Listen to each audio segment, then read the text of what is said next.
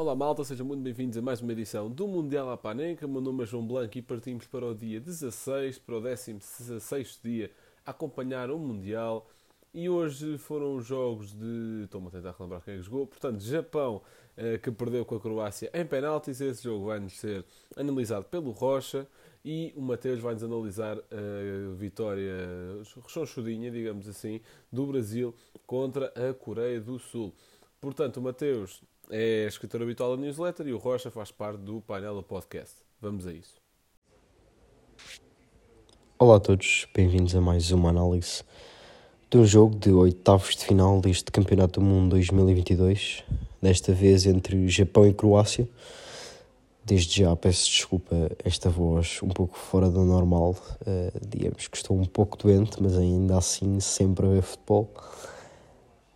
Um, este jogo foi um jogo que começou sendo bastante animado uh, e posso começar pelos 11 iniciais. Uh, o Japão que alinhou com Gonda na baliza, um, uma defesa a 5 com Nagatomo na esquerda, Taniguchi, Yoshida e Tomiyasu no meio, uh, defesas centrais, e Ito na direita. Um meio campo com uma linha de 4, com Dohan Endo, Morita e Kamada e na frente Maeda.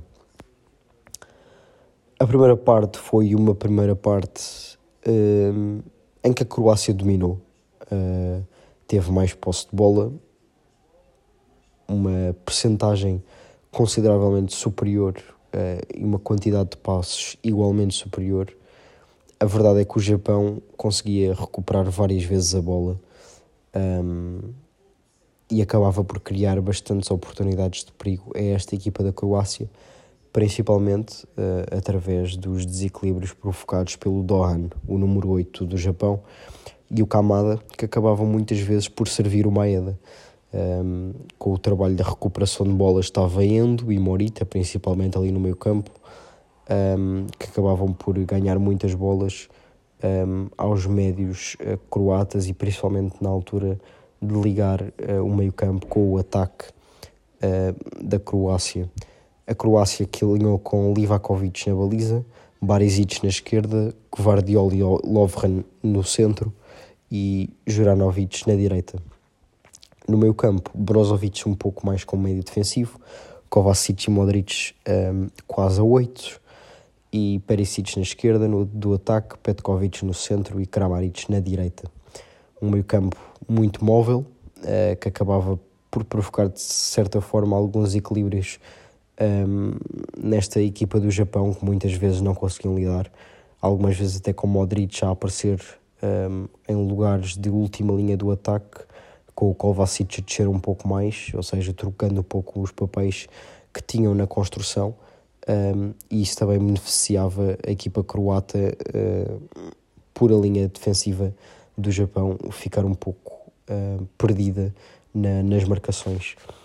Esta primeira parte, como já disse, acabou por ser bastante animada e com as oportunidades a surgirem de parte a parte e com a equipa croata até ter um, cerca de três oportunidades seguidas no mesmo lance e o Japão uh, de tempos a tempos a chegar também à baliza da Croácia.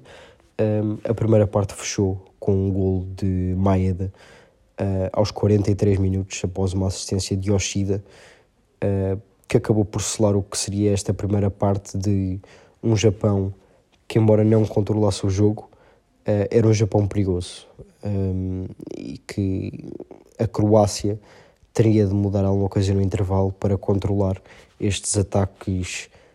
É verdade que esporádicos, mas muito perigosos da equipa japónica. Na segunda parte, a Croácia entrou bastante bem.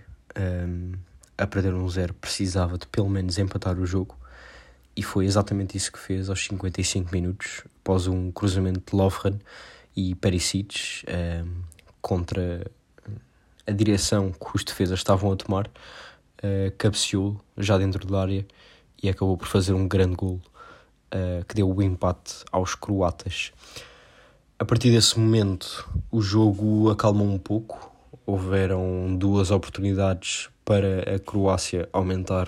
Um, aumentar nada. Uh, conseguir chegar pela primeira vez no jogo um, à frente do resultado. A primeira por Modric num grande remate aos 60 minutos e depois por, por Budimir uh, aos 65 minutos num cabeceamento de cima para baixo que passou mesmo ao lado do poste. A partir daí, como disse, não houveram muitas mais oportunidades uh, e o jogo acalmou bastante, principalmente a comparar com a primeira parte. Um, ainda assim, a Croácia esteve praticamente sempre por cima e o Japão apenas conseguia criar perigo em contra-ataques ou no momento em que o guarda-redes uh, ganhava a bola e lançava para os seus pontas de lança. Tendo em conta o resultado, um igual, fomos para prolongamento e a primeira oportunidade surgiu por Mitoma aos 105 minutos, ou seja, a fechar a primeira parte deste prolongamento. Isto já depois de Modric e Kovacic, dois dos jogadores mais importantes na seleção croata, já terem saído. Um, e até depois no início da primeira parte, um, até Ivan Perisic também a sair uh, para dar lugar a Livage. O jogo na segunda parte deste prolongamento um, continuou com as duas equipas a terem um certo medo e um certo receio uh, de atacarem e, portanto, a serem bastante comedidas na forma em que o faziam. Uh, era um momento do jogo em que já não era possível cometer erros e portanto nenhuma das, das seleções podia dar ao luxo de deixar tanto a defesa como o ataque um, descompensados e portanto foi um período de mais contenção uh, principalmente do lado uh, japónico obviamente. A seleção croata sempre por cima. E depois isso também acabou por se verificar um, ehm, nos próprios penaltis. Um, ehm, o jogo acabou um igual após prolongamento e o Japão-Croácia foi para as grandes penalidades. Um, o Japão começou bastante mal com dois penaltis falhados, ou melhor, dois penaltis defendidos, que é preciso dar mérito a Livakovic, que acabou por defender três penaltis ao todo um, deste, deste tiroteio de, de grandes penalidades. Uh, e Yoshida, que acabou por falhar o último penalti do Japão um, e depois o jogador croata a fechar e a dar a vitória nas grandes penalidades à Croácia, ficando assim um igual no tempo regulamentar e no prolongamento e 3-1 para a Croácia nas grandes penalidades. Foi mais um jogo dos oitavos de final um, e que levam a que a Croácia defronte na próxima eliminatória, nos quartos de final, a seleção brasileira, que goleou por 4-1 a seleção da Coreia do Sul e, portanto, está num grande momento de forma. A Croácia que vai ter aqui uma eliminatória bastante complicada pela frente. Veremos quem passa. Espero que tenham gostado, fiquem bem e até à próxima. Como é que é pessoal? Tudo bem com vocês? Espero que sim. O meu nome é Mateus e o meu jogo aqui do dia de hoje, desta edição do Mundial Apanenca, foi então o Brasil contra a Coreia. Brasil este que vinha de uma derrota contra os Camarões e a Coreia que, por outro lado, vinha de uma vitória contra o nosso Portugal, que fez com que passassem a esta próxima fase. Ora, neste encontro, para ver quem seguiria em frente, acaba por ficar a Coreia pelo caminho, a seleção canarinha venceu por 4 bolas a uma, e isso faz com que então o Brasil vá jogar contra a Croácia na próxima fase. Ora bem, entrando então aqui na análise, primeira rúbrica rapidinha, já sabem, omeletes sem ovos, destaques principais apenas, vamos a isso rapidamente, portanto, aos 7 minutos, logo gol de Vinícius Júnior, cruzamento vindo de Rafinha da direita. Aos 10 minutos, penalti assinalado sobre Richarlison. O inevitável Neymar assume. Neymar que voltou hoje aos relevados depois da lesão já neste Mundial. Neymar assume, marca como sempre nos habituou. Bola para o lado esquerdo do guarda-redes. Gol 2-0 para o Brasil. O jogo continuou com muitos ataques do Brasil. Aos 29 minutos, gol de Richarlison. Este terceiro gol é um hino ao futebol, grande jogada, já lá irei mais à frente. Uma grande triangulação entre, ouçam bem, os dois centrais brasileiros com Richarlison. Mas já lá irei. Um, continuamos aos 36 minutos. Gol, Lucas Paquetá. Grande gol também, dentro da área. De primeira, bola no ar, cruzamento de Vinícius Júnior. Entramos na segunda parte, então 4 a 0 e não foram mais porque o guarda-redes da Coreia, apesar de parecer pelos quatro gols estava a fazer uma má exibição, estava a defender ainda muitas bolas e portanto são quatro uh, são quatro para não serem seis no mínimo. Segunda parte, rapidamente, Paulo Bento faz algumas alterações, a Coreia entra com uh, vontade de marcar golos, como também já tinha na primeira parte, mas nesta segunda parte mais controlada para não sofrer tanto, mas o jogo continua muito no, no mesmo sentido, mais ataques do Brasil que também acalma um bocadinho, um, mas aos 75 minutos há um grande golaço da Coreia, um golaço que lhes faz aqui alguma justiça, uh, por várias tentativas que foram tendo ao longo do jogo, já lá irei também na análise mais à frente. Um grande gol de fora da área, uh, e fica então 4 a 1 para, para o Brasil. Não há muito mais a acrescentar, deu para tudo. Saiu o Alisson por um guarda-redes. Um, entre, jogou também Dani Alves, a lenda brasileira. E no fim do jogo, uh, realçar também, é aqui importante para os destaques principais, rapidamente, homenagem a Pelé, já depois do jogo, os jogadores brasileiros uh, a pousarem para uma foto com uma faixa da lenda Pelé que está agora no hospital. Ora bem, foi um bocadinho mais longa, mas como tantos golos não dava para ser tão sucinto, está despachado, destaques principais foi muito por aqui, o principal está dito. Então, passando então aqui uma análise um bocadinho mais detalhada, aqui com mais uns pormenores, já sabem, da parte do Mateus não vou levar com muita tática, um, mas para perceberem um bocadinho como é que foi este jogo. Portanto, começando pelos 11, Coreia, pá, eu peço desculpa pelos nomes que vou aqui dizer, mas é o que é.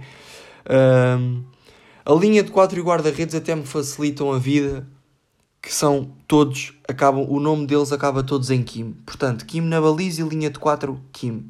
Um, não me vou alongar mais que isto. Meio campo, tínhamos Lee na direita, Jung e Wang no meio e outro Wang na esquerda.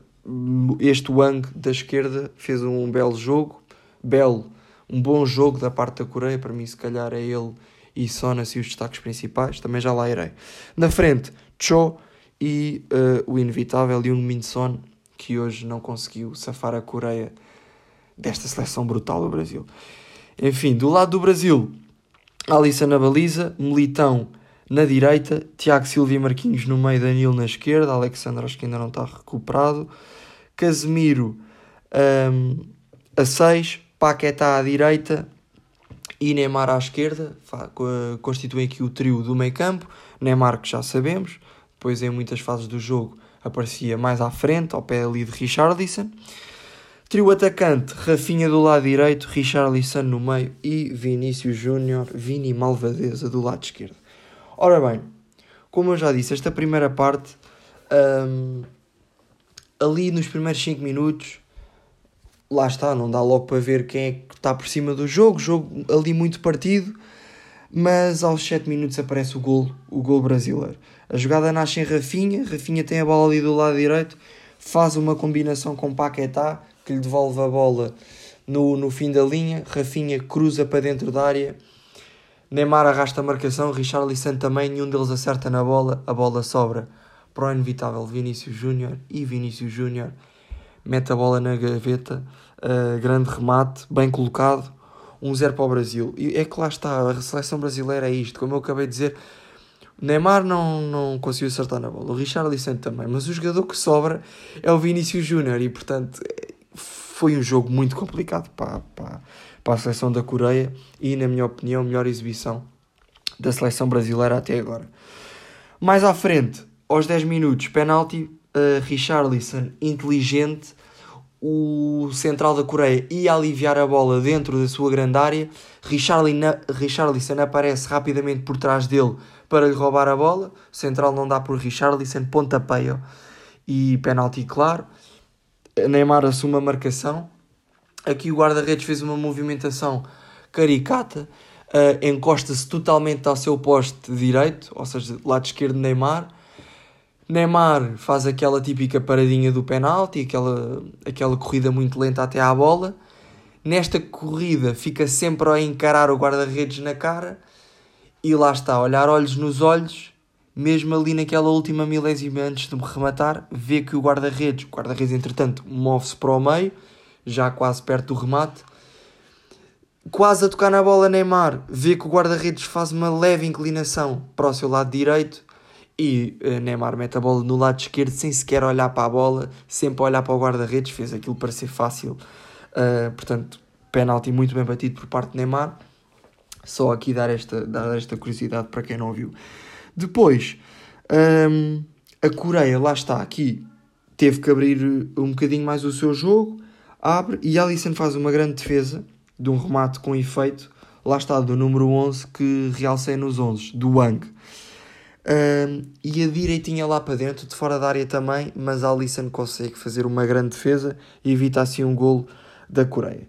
Aos 20 minutos, a Coreia abre mesmo oficialmente o seu jogo, mas não se pode abrir o jogo de forma descontrolada contra o Brasil. Claro que eles tinham de ir à procura do gol, é difícil procurar o gol sem abrir espaços, mas eh, foi o que aconteceu. E aos 29 minutos, Richarlison faz o gol não é oriundo do contra-ataque, é o Brasil que está na área deles e é este gol que é um hino ao futebol, das melhores jogadas até agora no Mundial. Richarlison pega na bola, não me perguntem como, eu devia saber, mas eu nem percebi como é que uh, o Marquinhos e o Tiago estão à entrada da área uh, da Coreia, mas Richarlison mete a bola em Marquinhos, foge logo para a área, Marquinhos mete em Tiago Silva que está ali mesmo na cabeça, entrada da área. Tiago Silva de primeira, isola Richarlison, que já está na cara do guarda-redes, isola, uh, isoladinho. E Richarlison só tem que receber e rematar de pé esquerdo. Meteu a bola lá dentro, portanto, 3-0 para o Brasil, grande golo. Uh, a primeira parte foi fenomenal por parte do Brasil. Um, aos 31 minutos, lá está outra grande defesa de Alisson por um remate também do Ang mas o Brasil continuava a atacar e aos 36 minutos, gol de Paquetá. Lá está, é Vinícius aqui do lado esquerdo, levanta a bola, é que nem é um cruzamento, é aquele típico, levantou a bola para a entrada da área e foi como eu já referi há bocado, não estava Neymar, não estava Richarlison que arrastaram a marcação, quem é que apareceu? Apareceu Paquetá. Paquetá de primeira, meteu a bola onde quis, fez o gol 4-0 para o Brasil. Ainda nesta primeira parte, e é por isso que eu disse ao início que o guarda-redes coreano, apesar de já ter sofrido 4 golos, não estava a fazer assim um jogo tão mau. Depois disto ainda temos uh, Paquetá aos 45 minutos com uma grande oportunidade, que defende o guarda-redes. Logo de seguida um cruzamento de Vinícius, que Rafinha também falha. E aos 48 minutos, já no tempo de descontos da primeira parte, Richarlison também na cara do gol obriga o guarda-redes coreano a uma grande defesa. Portanto, são quatro que podiam ser seis, sete facilmente. Segunda parte, hum, como era de esperar, é uma segunda parte mais calma. Paulo Bento faz alterações hum, e, e lá está. E a Coreia tenta marcar, fazer golo, mas sem deixar espaços cá na defesa. Mas isso faz com que também não consigam atacar bem a 100% mas lá está, logo a abrir, aos 46 minutos, uh, com as alterações de Paulo Bento, há aqui uma bola nas costas, um, e é Son que não consegue fazer o gol. Alisson também faz um grande jogo, defendeu muitas bolas, as, as bolas que tinha defendido os coreanos defendeu, excetuando uma do seu gol, já lá irei. Um, Son na cara de Alisson remata e Alisson consegue defender com o ombro uh, na mancha e portanto grande defesa, evitando ainda aqui o golo coreano. Um, aos 60 minutos víamos uh, o contexto do jogo, era uma Coreia a querer golo, mas controlada para não sofrer mais, como já disse, e Brasil já a assumir muito o controle do jogo, a gerir já muito, e, e depois vi, uh, foi uma segunda parte também muito dedicada às substituições por parte do Brasil, já lá irei mais à frente, mas por exemplo logo aqui aos 102 minutos sai Militão por Dani Alves, deu para Dani Alves ter os minutos, um, no meio de tudo isto, só realçar aqui um momento caricato: Neymar leva uma cueca de um jogador coreano, portanto, uh, esse jogador coreano tem pelo menos isso a retirar deste jogo. Não, não consegui uh, anotar o nome, foi tudo muito rápido e, e não consegui apanhar a repetição também, mas vi, vi a cueca. Depois, um, Temos aqui outra oportunidade para a Coreia, lá está aos 68 minutos, mas a bola não entrava nem por nada. Mais substituições, sai Danilo e Vinícius, entram Martinelli e, e Bremer, troca por troca, e aos 75 minutos lá aparece o golaço da Coreia, que a meu ver também, apesar do Brasil ter feito uma exibição muito melhor, a meu ver até é um gol justo, mereciam, é um grande gol de fora da área, aqui de Song Ho, número 8 da Coreia, que entrou também, substituição por parte de Paulo Bento, e faz aqui o gol para a Coreia. Mas foi uma segunda parte muito nesta linha, nada mais a acrescentar. Neymar sai por Rodrigo também aos 81, e só para verem, até deu para Alisson sair por. Sair por Everton na baliza, portanto, até de guarda-redes o Brasil trocou. Acaba então 4-1 o jogo, grande jogo do Brasil, o melhor que eu vi do Brasil até agora. Vamos ver como será o jogo contra a Croácia. Para terminar, rubricas finais, dicas para a Fantasy e MVP. MVP complicadíssimo por parte do Brasil, não me obriguem a isto, é que não, não faço mesmo ideia. Neymar, grande jogo. Uh, pá, eu não, não vou entrar por aí, impossível. Uh, MVP um da, um da frente, um da frente dos três, Rafinha não pode ser, mas faz um grande jogo também, não faz gol, faz assistência. Mas do meio campo para a frente, Brasil, uh, qualquer um podia ser MVP. E as dicas da Fantasy vão muito no mesmo sentido, meus amigos. É assim, dicas da Fantasy, da Coreia, já não vou recomendar a ninguém, da parte do Brasil. É fecharem os olhos, uh, clicarem e o jogador brasileiro que escolherem à partida deve ser uma boa escolha, vai fazer pontos, quase certeza. É assim, estou meio em brincadeira, mas quase a dizer a verdade. Uh, esta equipa do Brasil tinha feito aqui uns jogos meio duvido, sempre a ganhar e sempre a jogar meio, meio que bom futebol, mas uh, pelo menos a mim a dar-me algumas dúvidas, mas hoje, se continuarem a jogar assim, pá, excelente. Portanto, dicas para a Fantasy é assim, do meio campo à frente podem esperar gol de todos, até o Casemiro já marcou uh, na, na fase de grupos. E, e os próprios defesas também. Hoje o Marquinhos e o Tiago tiveram envolvidos numa triangulação com o Richarlison, é assim, eu não posso mesmo deixar ninguém de fora. Uh, o próprio guarda-redes, apesar da, da goleada do Brasil, faz também uma grande exibição, portanto, grande jogo, grande jogo por parte do Brasil e até me excedi aqui já na análise, peço desculpa. Mas é isto, por hoje é tudo. Amanhã há mais, durmam bem e viva o futebol.